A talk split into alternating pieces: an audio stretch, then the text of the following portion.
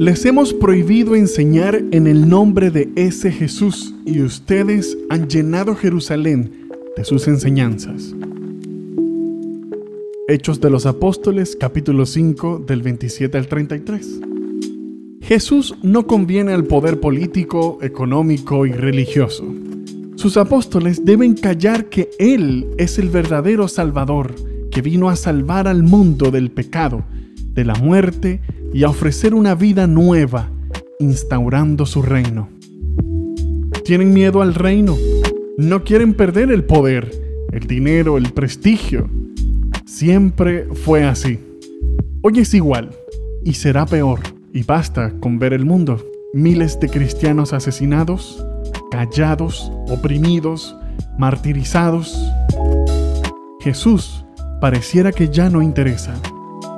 Pero los discípulos no se pueden callar. Llenan Jerusalén de Jesús. ¿Y tú? ¿Lo callas? ¿Llenas tu casa de Jesús? ¿Tu ciudad? ¿Tu parroquia? ¿Tu país? ¿Todavía no eres testigo de Jesús? En esta reflexión del hermano Henry se nos plantea el reto, creo yo, más importante de la vida de cualquier cristiano, y es la de ser un testigo de Jesús. Si tú te has encontrado con Jesús y no eres su testigo, hubo algo que no salió bien. Es posible que la semilla haya caído en buen terreno, pero las raíces no fueron profundas. Y cuando vino la prueba, fue fácil de arrancar. Y es que nuestra vida como cristianos, si no le damos todo al Señor, es mejor no darle nada. Con Él las medias tintas no van, no funcionan. Y si crees que decir eso es radical, yo te pregunto, ¿Acaso amar no implica una radicalidad?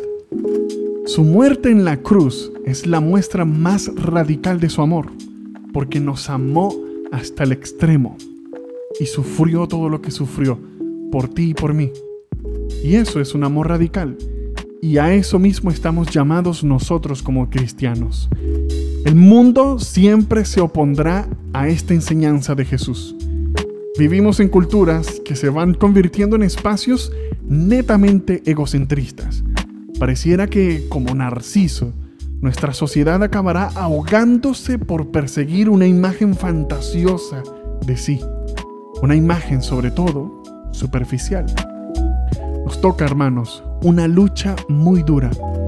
Tenemos el mundo en contra, pero a favor de nosotros va el Señor que ha vencido todos los obstáculos y ha salido victorioso del mayor obstáculo, que es la muerte.